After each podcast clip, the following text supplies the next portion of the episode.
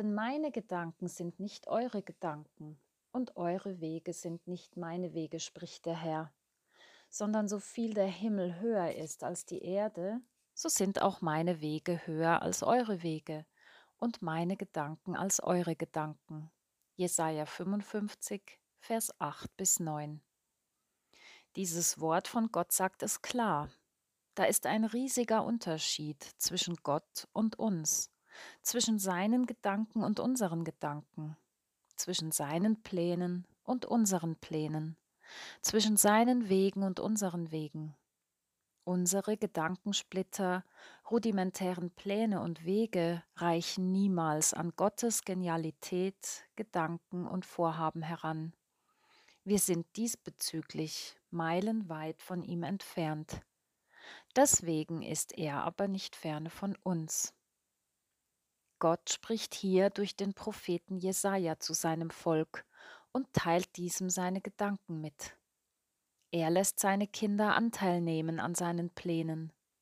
Die Worte, die Gott in diesem Kapitel zu seinem Volk sagt, sind ein ständiges Werben und Einladen in seinen Bund, in seine Familie.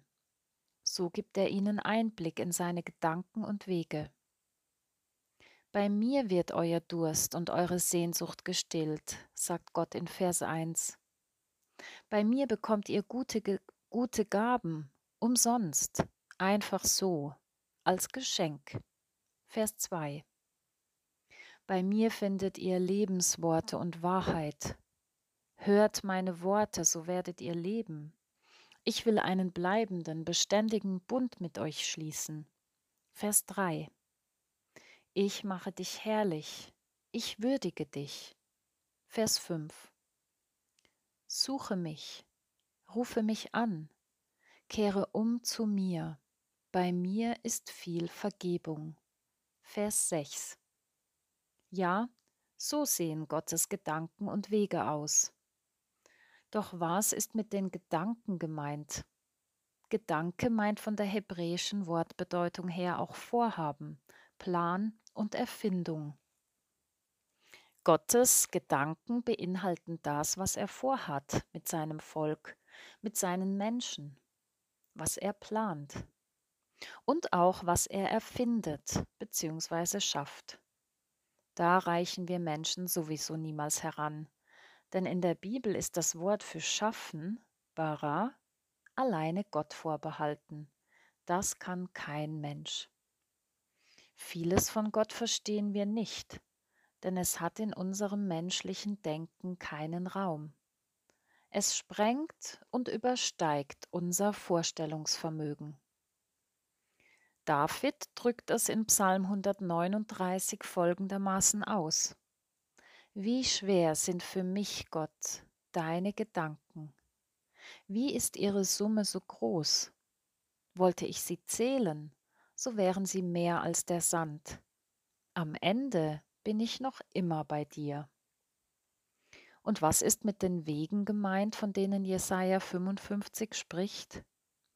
Dies betrifft nicht nur einen Weg, eine Wegstrecke oder Reise, sondern auch das Verhalten, die Art und Weise sowie den ganzen Lebenswandel. In der Tat unterscheiden wir uns auch hier unverkennbar von Gott, denn wenn wir obige Aufzählung anschauen, müssen wir sagen, kein Mensch kann unsere Sehnsucht wirklich und bleibend stillen. Menschen geben uns auch nicht unbedingt umsonst, was wir dringend zum Leben und für unsere Seele brauchen. Sogenannte Wahrheiten oder Wahrheitsbehauptungen prasseln von allen Seiten auf uns ein. Doch Lebensworte und wahres Leben finden wir bei der Quelle des Lebens allein, bei Gott. Sogar die Würdigung und Wertschätzung, die wir brauchen, bekommen wir grundlegend bei Gott denn alle menschlichen Ehrungen und Anerkennungen sind vergänglich. Bei Gott gibt es außerdem Erbarmen und viel Vergebung. Auch das entspricht nicht unbedingt dem menschlichen Naturell. Doch was Gott betrifft, so gilt sein Angebot für uns. Er sagt, ich will dich unterweisen und dir den Weg zeigen, den du gehen sollst. den Weg zum Leben. Ich will dich mit meinen Augen leiten. Psalm 32, Vers 8. Vergleiche auch Psalm 16, Vers 11. Wie denke ich über Gottes Angebot? Gehe ich darauf ein und antworte wie David, Tu mir kund den Weg, den ich gehen soll, denn mich verlangt nach dir. Psalm 143, Vers 8.